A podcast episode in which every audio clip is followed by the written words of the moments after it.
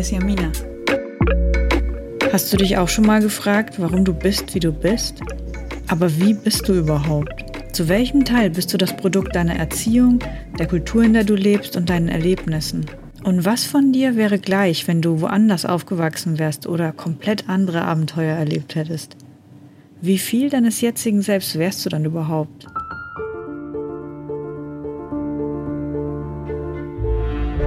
Bis vor circa sechs Jahren hatte ich Europa noch kein einziges Mal verlassen. Ich hatte immer enorme Reiselust und zwar so heftig, dass es überhaupt nicht auszuhalten war. Einfach nur ein paar Wochen Urlaub hätten überhaupt nicht gereicht, um die Neugier zu stillen, was auf dieser Murmel, auf der wir uns durchs dunkle All bewegen, wohl noch alles zu entdecken gibt. Es sollte eine sehr lange Reise werden.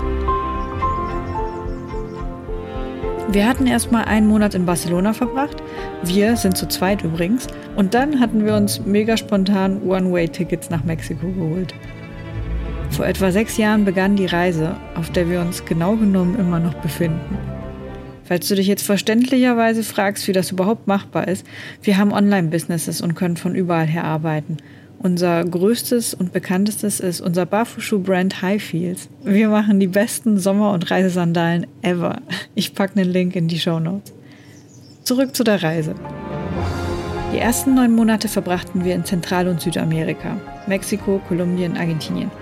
Und überall fiel mir auf, dass sich gewisse Muster in Menschen immer wiederholen. Ich sah Leute, die ich von zu Hause kannte, in Fremden. Ich hätte schwören können, einen mexikanischen Ureinwohner getroffen zu haben, der haargenau denselben Vibe hatte wie mein Nachbar. Und die Friseurin, bei der ich in Kolumbien war, war quasi eine Reinkarnation einer Freundin von mir. Wenn ich ehrlich bin, hatte ich irgendwie erwartet, überall komplett verschiedene, andersartige Leute kennenzulernen. Und natürlich lernt man durch jede Kultur was Neues, aber die Individuen an sich schienen mir gar nicht so individuell zu sein. Stattdessen hatte ich ein bisschen den Eindruck, als gäbe es nur eine Handvoll verschiedener Menschen, die alle mit überraschend kleinen Unterschieden durch die Welt kopiert wurden. Aber ich war nicht enttäuscht, sondern fasziniert, wie ähnlich wir uns im Grunde alle zu sein schienen. Und das war dann auch der Moment, an dem ich mich zum ersten Mal fragte, was für ein Typ genau bin ich eigentlich und wer ist mir ähnlich?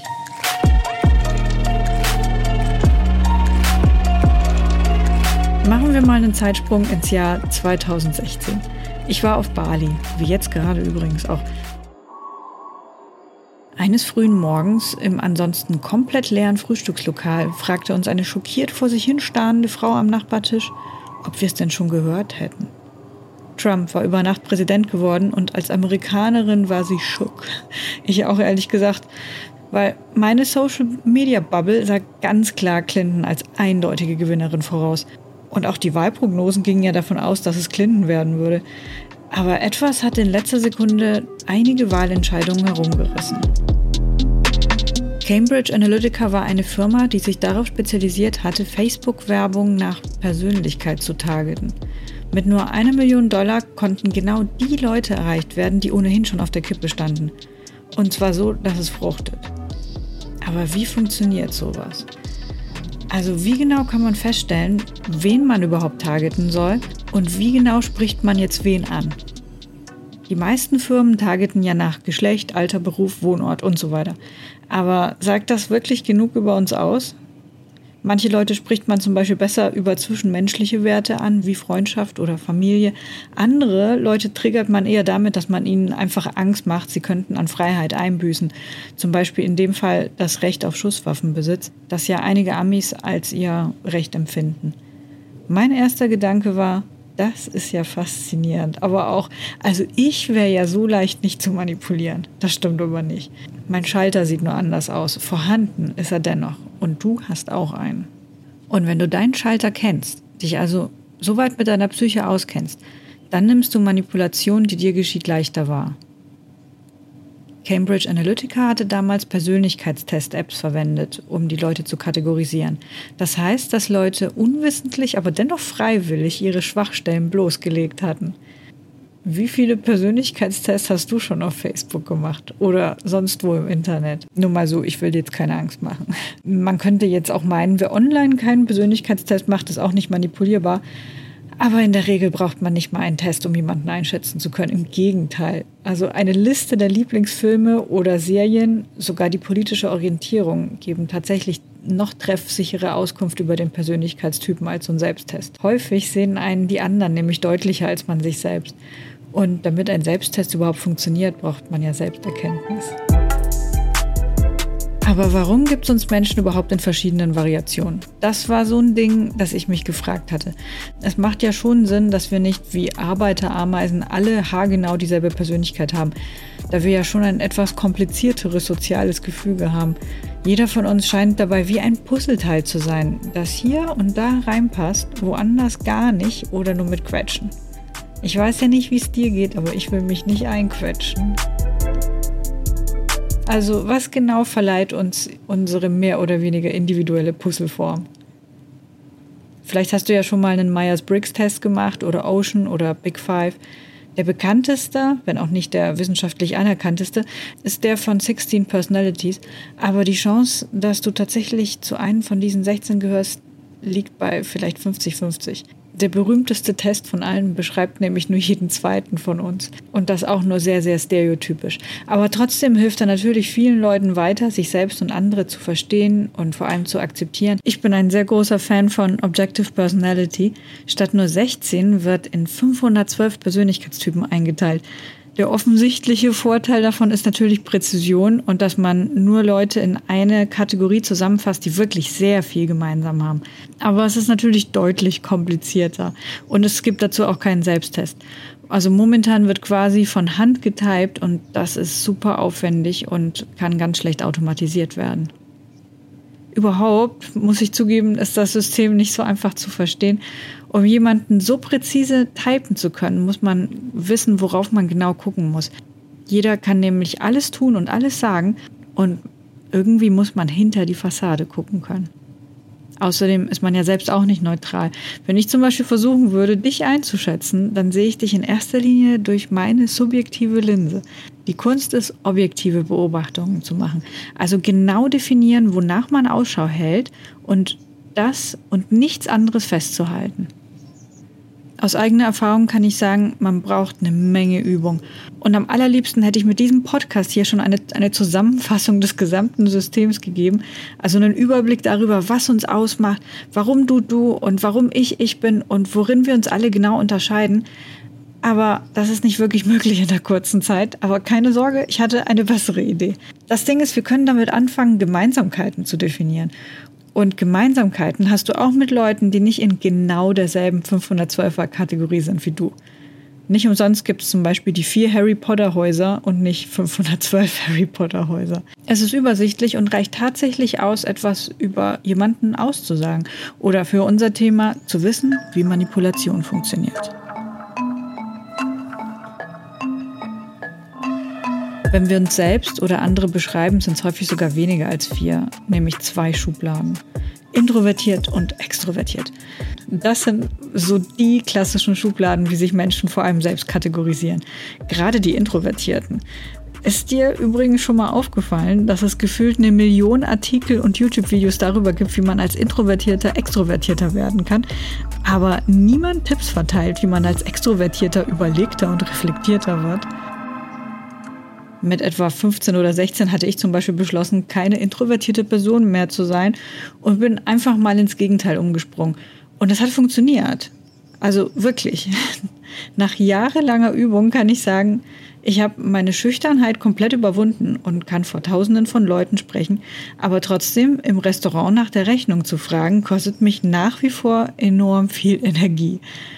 Ich bin da nur ein Beispiel. Also es gibt haufenweise technisch introvertierte Leute, die sich extrovertiert trainieren und extrovertierte, aber einfach von Natur aus stille oder gar schüchterne Menschen, die sich dadurch für introvertiert halten. Man kann immer neue Dinge lernen, aber der chemische Ausstoß bleibt derselbe.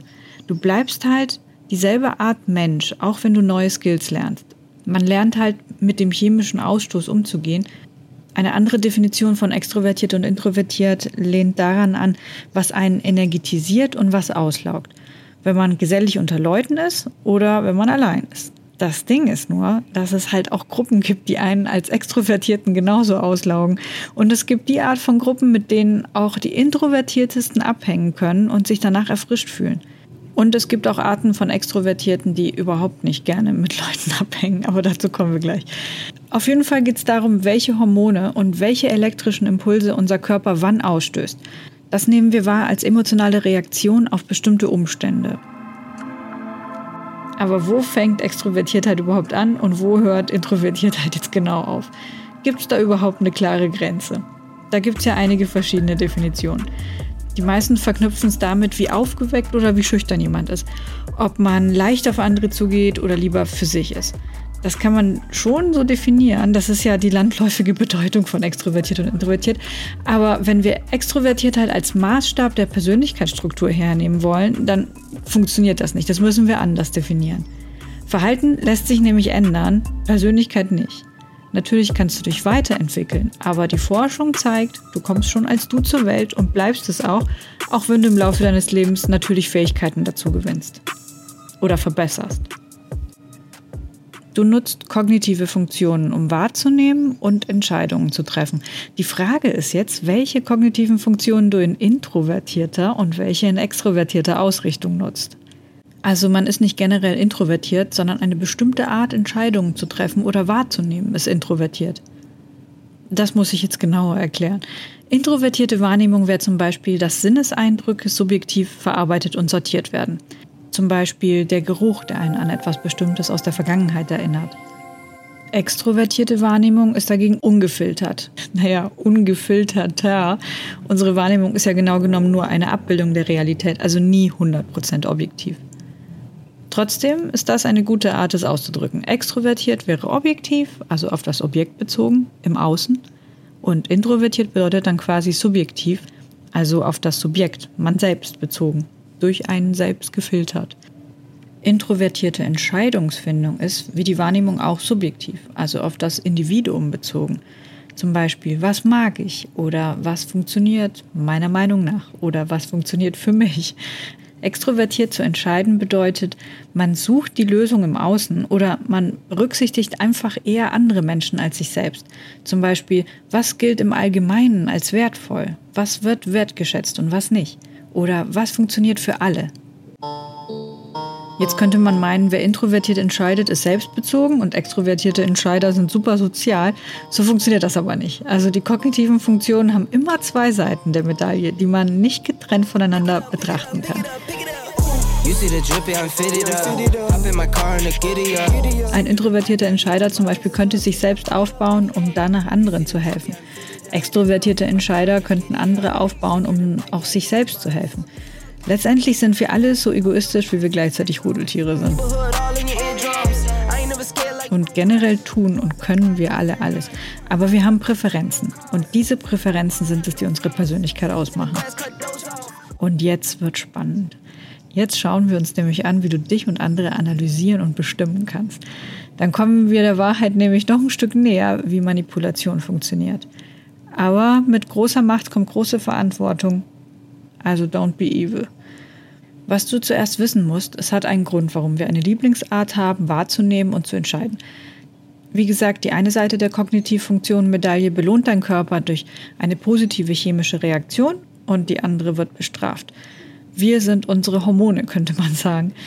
Du hast zwei solcher Medaillen. Eine ist für die Entscheidungen zuständig, die andere für die Wahrnehmung.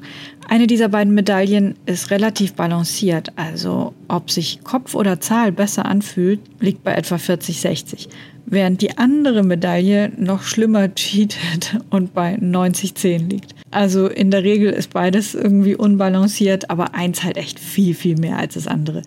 Und das, was unbalancierter ist, also diese 90 zu 10 Medaille, das ist das, was andere am häufigsten auch an dir sehen können. Das ist halt das, was dir den größten emotionalen Ausschlag bereitet. Die eine Seite gibt dir Sicherheit, die andere bereitet dir einfach Stress. Und wenn du gezwungen wirst, diese 10% Seite deiner Medaille zu nutzen, oder wenn du auch nur davon sprichst, sie nutzen zu müssen, dann sieht man dir das halt einfach von außen an. Du wirst so ein bisschen schlechter gelaunt oder du wirst nervös oder einfach unsicher. Das ist auch das, wie man andere Leute richtig gut typen kann. Wenn man auf den emotionalen Ausschlag achtet, nicht darauf, was er sagt oder tut. Wenn du nun schon eine sehr ausgeglichene Persönlichkeit hast, dann bist du in beiden Medaillen relativ ausbalanciert. Aber trotzdem, eine Art zu entscheiden und wahrzunehmen, wird dir dein Leben lang leichter fallen als die andere, weil es sich einfach besser anfühlt. Um die jetzt zu definieren, wenden wir die Entweder-Oder-Technik an. Eigentlich könnten wir jetzt auch in die vier Hogwarts-Häuser einteilen, wäre auch super, aber wir richten uns jetzt mal nach den Forschungen von Objective Personality. Ich habe lange überlegt, wie ich die einzelnen Gruppen jetzt benennen will und habe jetzt einfach beschlossen, dass wir uns nach Myers-Briggs richten, weil das einfach schon so weit verbreitet ist. Also das heißt, dass ich die vier Gruppen in Buchstabenkombinationen einteilen werde. Falls du dich schon mit MBTI beschäftigt hast oder weißt, welcher Typ du bist, kannst du die Infos, die gleich folgen, direkt einordnen. Also noch besser. Perfekt. Ansonsten, wenn du keinen Schimmer hast, was die Buchstaben bedeuten könnten, keine Sorge, das ist für das heutige Thema überhaupt nicht nötig. Ich wollte einfach nur schon alles in den Kontext setzen, damit wir es dann später einfacher haben, wenn wir noch tiefer in das Persönlichkeitsthema einsteigen wollen. Okay, los geht's. Wir fangen mit den introvertierten Entscheidern an, weil ich einer von denen bin. Den IPs. Das bedeutet, ich entscheide subjektiv. Konkret sieht das so aus, dass ich sehr spezifisch darin bin, was für mich funktioniert und was nicht. Und natürlich nutze ich, wenn auch selten, auch meine extrovertierte Entscheidungsfunktion. Also das heißt diese 10% Medaillenseite. Aber das muss ich schon sehr bewusst tun. Das passiert mir definitiv nicht vollautomatisch, dass die Werte einer Gruppe meine Entscheidungen beeinflussen. Ich bin es gewohnt, dass es mir besser tut, selbst herauszufinden, was funktioniert, bevor ich andere um ihre Meinung frage. Zum Beispiel, wenn ich die Wahl habe, etwas durch eine schnelle WhatsApp-Nachricht rauszufinden oder eine halbe Stunde zu googeln, dann google ich eine halbe Stunde.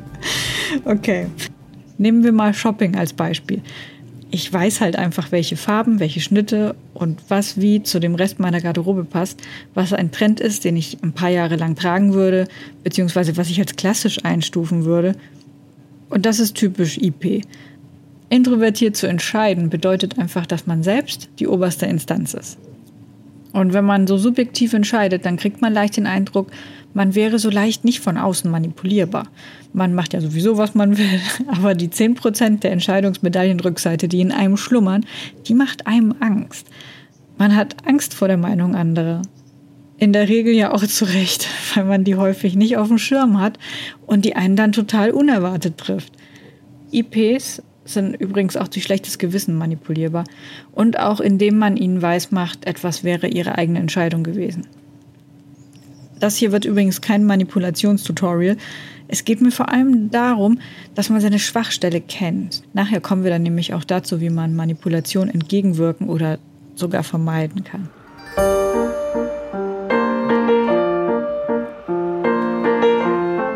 Jetzt kommen wir zu unserer zweiten Gruppe, den einseitig extrovertierten Entscheidern, also EJ in MBTI. Die EJs, die ziehen lieber andere in die Entscheidungsfindung ein.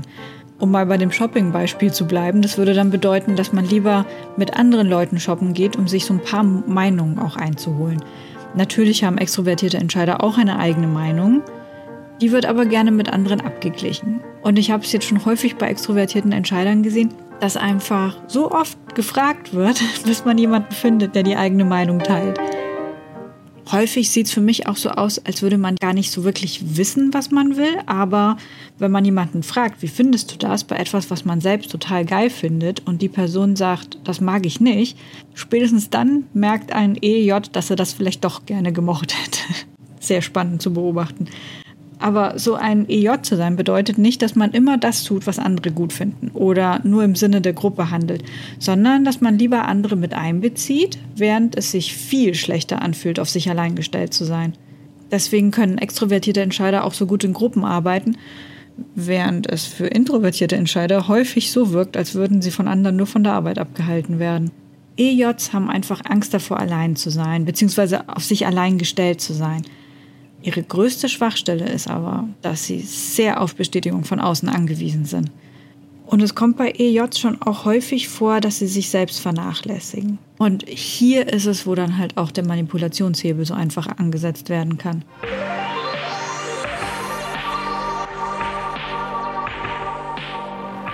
Und dann haben wir noch die zweite Medaille, die für die Wahrnehmung.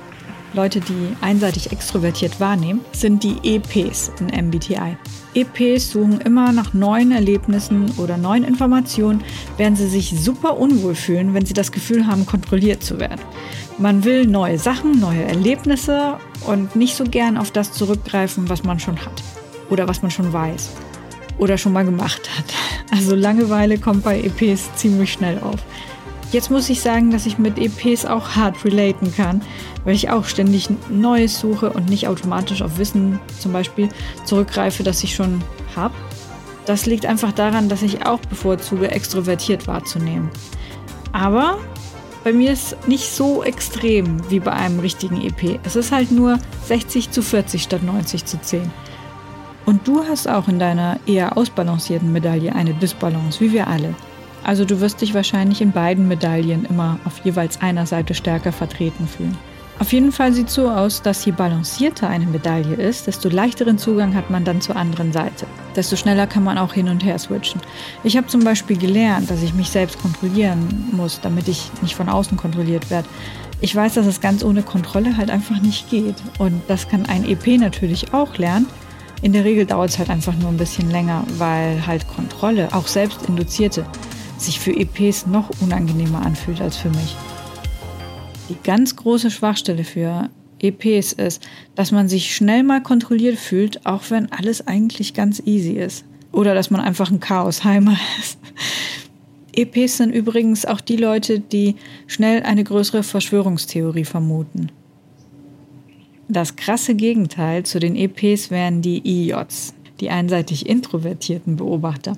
Die haben überhaupt kein Problem mit Kontrolle. Im Gegenteil, ein Regelwerk an der Hand zu haben, an dem man alles ausrichten kann, das gibt ihnen Sicherheit und Struktur. Wenn es keine Regeln gibt oder sie die Regeln nicht gut finden, machen sie halt eigene. Zum Beispiel kommen ja immer wieder neue Internetangelegenheiten, die ungeregelt sind, wie zum Beispiel jetzt die Deepfakes und IJs, das sind dann die, die als erstes nach gesetzlichen Regelungen schreien oder wenigstens Plattformbedingungen oder Kennzeichnungspflichten. Aber so einfach ist das ja nicht, weil die Welt sich halt doch schneller bewegt, als wir Regeln aufstellen könnten. Und auf der anderen Seite macht halt eine sich schnell verändernde Welt auch nicht jedem gleich viel Angst. Wie gesagt, wo die Angst ist, kann halt auch schnell manipuliert werden. IJs lieben auf jeden Fall Struktur und Neue Informationen oder unerwartete Ereignisse fühlen sich für IJs sehr scary an. Sie strukturieren und sortieren Informationen lieber, als dass sie immer weiter nach Neuem suchen. Subjektive Wahrnehmung führt halt dazu, dass einem Unerwartetes prinzipiell Angst macht. Improvisation ist also nicht die Stärke von IJs. Und genau hier ist die größte Schwachstelle. Zu denken, man hätte alles unter Kontrolle, während man nicht bemerkt, was sich tatsächlich anbahnt. Und dann fehlt einem die Improvisationsfähigkeit, wenn die Stricke reißen und man wird schnell zum Spielball von was auch immer da los ist. Wir können also zusammenfassen, wir alle haben Angst davor, die kognitiven Funktionen nutzen zu müssen, die uns schlechte Gefühle bereiten. Aber wenn wir unseren Ängsten jetzt entgegentreten, dann werden sie die Macht über uns verlieren. Als ich anfing, über Persönlichkeit zu lernen, beziehungsweise dass es überhaupt ein Ding ist, dass es unterschiedliche Typen gibt, hatte mich das erstmal total harmonisch gestimmt. Leute, die mich früher noch total getriggert und ganz leicht sauer machen konnten, waren auf einmal doch ganz okay. Anders als ich, aber das war auf einmal charmant statt nervig. Und das nur, weil mir klar war, dass sie halt anders funktionieren als ich und dass das okay ist. Und je mehr ich wiederum über mich selbst gelernt hatte, desto mehr konnte ich auch meine eigenen Ecken und Kanten akzeptieren, weil ich herleiten konnte, warum ich bin, wie ich bin. Also sich selbst zu kennen bedeutet, halt nicht einfach nur sein gegenwärtiges Ich zu kennen, sondern auch zu wissen, wo man Entwicklungspotenzial hat. Weil dein Potenzial ist dein Weg. Du kannst im Dunkeln durchs Leben stapfen, du kannst aber auch eine Taschenlampe anmachen. Wenn man sich aber so diese Typbeschreibungen von Persönlichkeitstests durchliest, dann klingt das immer so, als hätte man diesen einen unveränderlichen Zustand. Es wird halt beschrieben, was man gut kann und was man nicht so drauf hat und auf einmal hat man schwarz auf weiß, dass die eigenen Schwächen normal sind. Sind sie ja auch, aber das Problem mit diesen Typbeschreibungen ist, dass eine bestimmte Art von Verhalten vorausgesagt wird. Aber so funktioniert das nicht. Und so unterhaltsam und auch beruhigend das auch ist, sowas zu lesen, du musst dich nicht so verhalten.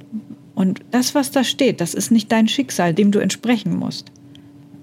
Du kannst das auch nicht hernehmen als Rechtfertigung für deine Schwächen und Unzulänglichkeiten. Ich könnte jetzt zum Beispiel auch sagen, also mein extrovertiertes Fühlen ist meine schwächste Funktion. Also kein Wunder, dass ich das halt nicht so drauf habe und dass es mich stresst. Dann konzentriere ich mich lieber mal auf mein introvertiertes Denken. Das heißt, ich gebe mir gar nicht erst die Mühe zu kommunizieren, eigentlich kann ich den Podcast hier jetzt an dieser Stelle abbrechen. Ähm, das wäre sowieso eher was für einen ENFP, die können sowieso viel besser reden. Aber das wäre so bescheuert. Also erstens fängt der Spaß da an, wo die Komfortzone aufhört. Für uns alle. Und außerdem, einseitig zu bleiben, geht auf jeden Fall nach hinten los. Wir leben nämlich in einer Welt, in der wir alle Funktionen nutzen müssen, damit uns nicht ständig dieselben Probleme einholen.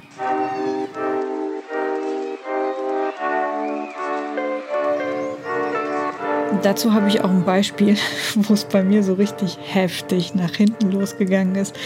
Nicht zum ersten Mal übrigens, aber das war einer der stärkeren Einschläge, würde ich sagen. Okay, letztes Jahr hatte ich die Idee, einen Online-Kurs zur Notizbuchführung zu erstellen. Wenn nämlich eine Sache mein Leben komplett zum Positiven rumgerissen hat, dann war es Notizbuchführung. Alles ergibt auf einmal so viel mehr Sinn, ich laufe nicht mehr so ziellos durchs Leben und habe schon so viel geschafft, worauf ich stolz bin. Aber was mich immer gewundert hatte, war, dass nicht jeder eine regelmäßige Notizbuchpraxis hat, weil man das ja auch so vielfältig verwenden kann. Nicht nur als Planer, die meisten kennen ja nur Bullet Journaling, sondern auch um sich kreativ auszutoben oder zur Psychohygiene zum Beispiel. Wobei ich Notizbücher ja am meisten als Ideen- und Informationssammlung nutze. Und dann fiel mir auf, dass ich die Lösung weiß, weil aus den Kommentaren zu meinen Notizbuchvideos hatte ich nämlich ablesen können, woran es bei den meisten Leuten hängt, dass sie nicht regelmäßig schreiben. Bei den meisten liegt es nicht daran, dass sie nicht schreiben wollen. Oh, ein Vogelgeräusch, schön. Also bei den meisten liegt es nicht daran, dass sie nicht schreiben wollen. Im Gegenteil, so viele Leute kaufen sich Notizbücher und rühren sie nicht mal an.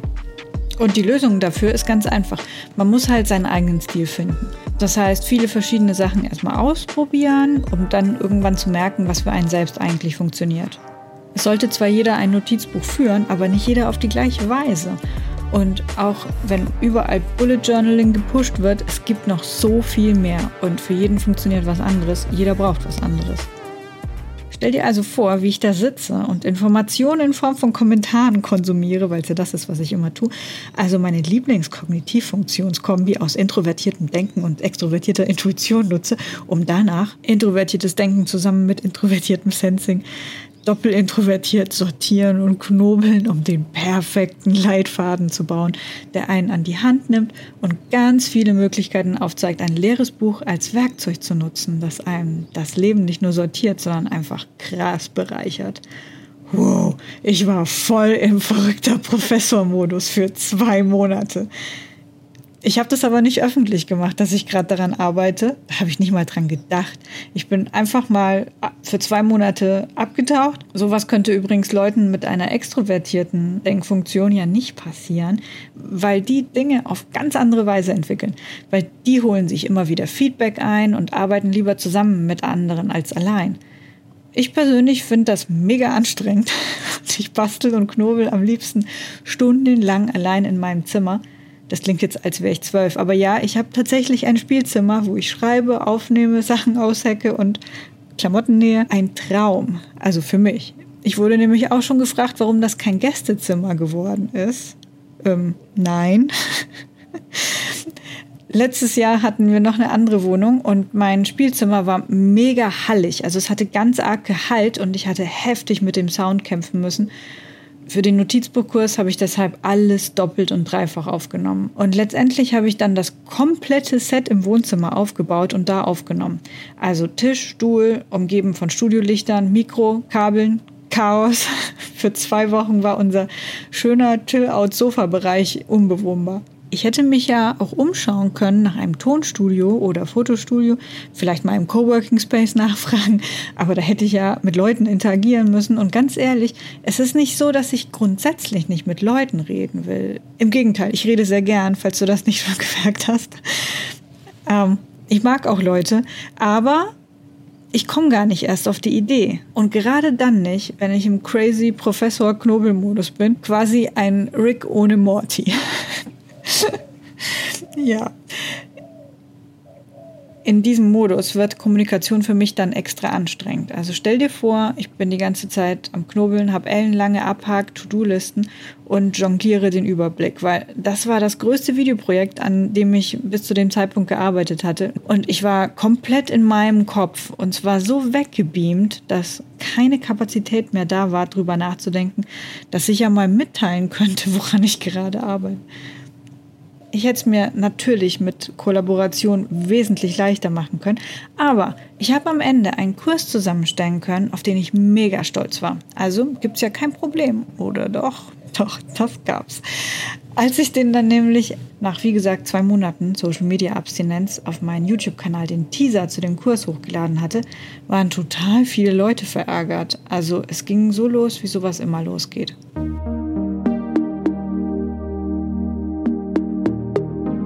Ich klicke auf Upload, dann kommen ein paar liebe Kommentare, dann kommt eine Kritik und dann noch eine und dann fängt das an, sich aufzuwiegeln, bis ein ausgewachsener Shitstorm draus wird. Natürlich gab es auch Leute, die verstanden hatten, dass das okay ist, ein Produkt herzustellen und zu verkaufen, also für Geld.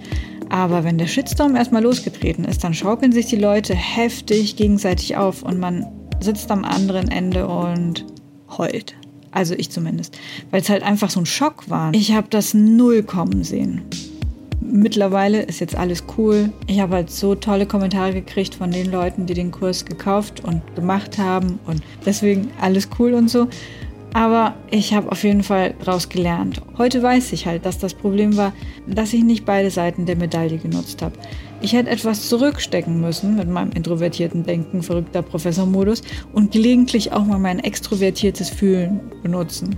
Das heißt, mich in andere reinversetzen, überlegen, wie das von außen wahrgenommen werden könnte, wenn jetzt einfach ohne Ankündigung und nach so langer Stille einfach nur ein Trailer für ein Projekt kommt, dass es halt mal nicht kostenlos gibt, was ja die Leute sonst gewöhnt sind auch.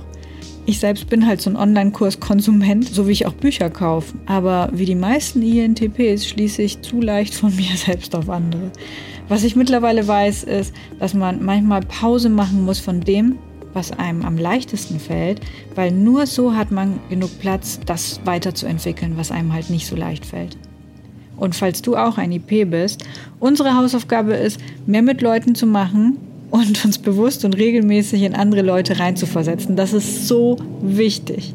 Und auch uns selbst und unsere Entscheidungen immer wieder zu hinterfragen und mit der Welt da draußen abzugleichen. Vielleicht mal andere um Rat bitten oder auch mal um Hilfe. Uh, das ist, das fällt mir super schwer.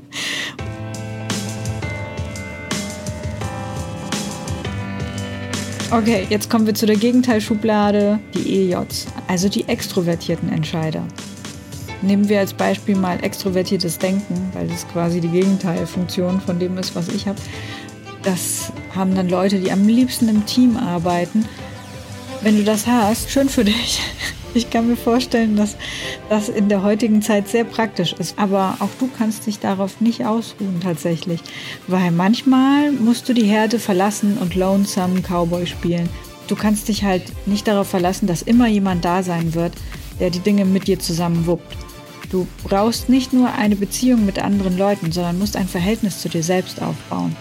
Dich kennenlernen, wer du bist, wenn niemand um dich herum ist. Jetzt, wo ich das ausspreche, denke ich mir, warum kann das nicht meine Hausaufgabe sein? Das ist so traumhaft. Aber ich bin sowieso den ganzen Tag schon in meinem Kopf. Und was dem einen automatisch passiert, das fällt dem anderen halt super schwer. Und je leichter dir etwas fällt, desto schwerer fällt dir das Gegenteil davon.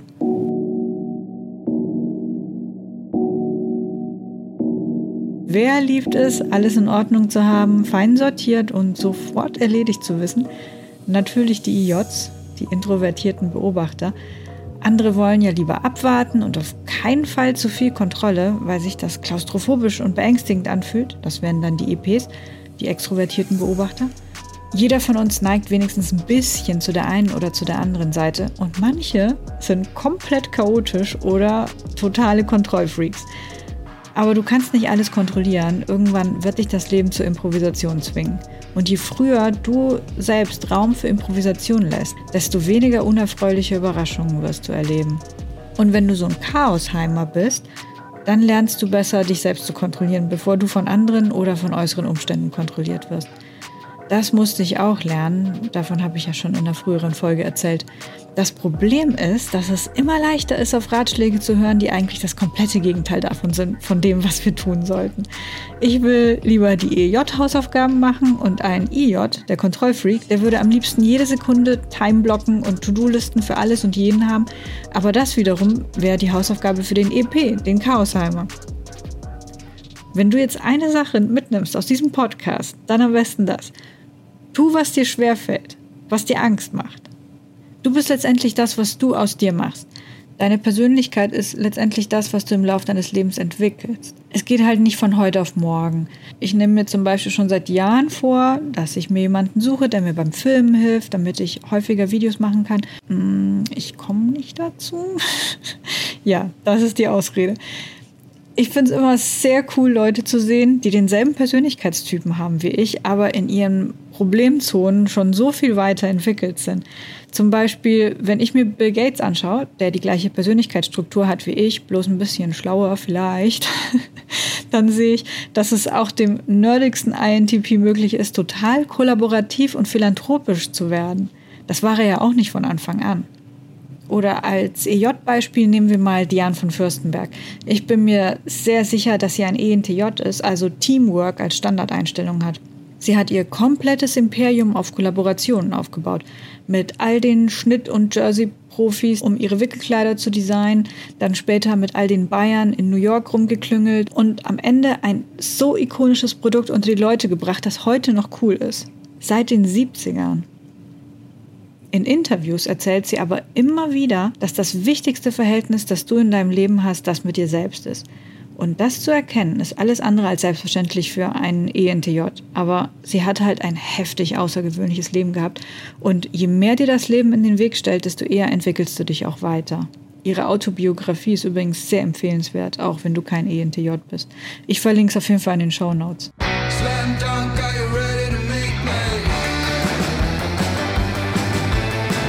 Insgesamt ist das Leben halt so eine Reise. Und die meisten schaffen es erst in ihren 60ern oder 70ern, ihre Persönlichkeitsmedaillen so weit zu entwickeln, dass sie sich für alle Seiten verantwortlich fühlen und so ausgeglichen sind.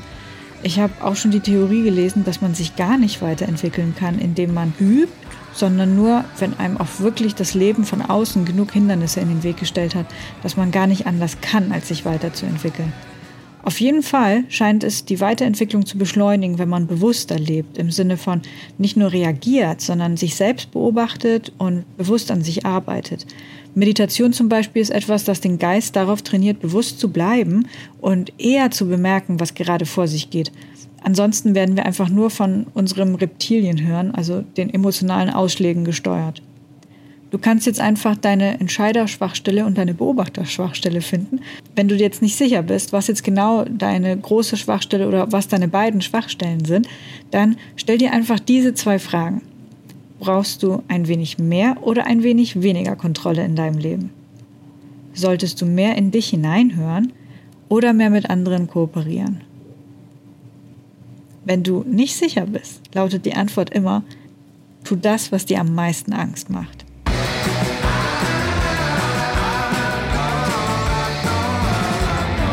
Und jetzt habe ich für die nächsten Folgen noch ein Anliegen. Für diese Folge hier fehlten mir so ein bisschen konkrete Beispiele aus der Erlebniswelt anderer Persönlichkeitstypen. Deswegen war die heutige Folge schon sehr IP-lastig, weil ich halt ein IP bin. Aber ich hätte so gern noch ein paar mehr Beispiele. Also würde ich mich sehr freuen, wenn du die ein oder andere Story beitragen möchtest. Am besten schreibst du mir über Instagram und ich hätte folgende Fragen. Was ist super nervig und passiert dir immer und immer wieder? Und was fällt dir mega leicht, wo andere voll strugglen? Und falls du weißt, welcher Persönlichkeits du bist, also einfach deine vier MBTI-Buchstaben, dann schreib das sehr gerne mit dazu. Aber kleine Vorwarnung, ich bin immer nicht so gut im Zurückschreiben, das ist so eine INTP-Schwachstelle. weil ich immer so lange überlege, bis ich dann doch irgendwann die App zumache, weil ich was anderes machen muss und habe dann am Ende gar nichts geschrieben. Aber ich arbeite daran, ich arbeite daran. Ansonsten lass das Thema einfach mal sacken und wenn du Fragen hast oder das Thema generell spannend findest, schreib mir auf jeden Fall auf Instagram, damit ich weiß, wie wir das Thema weiter angehen könnten.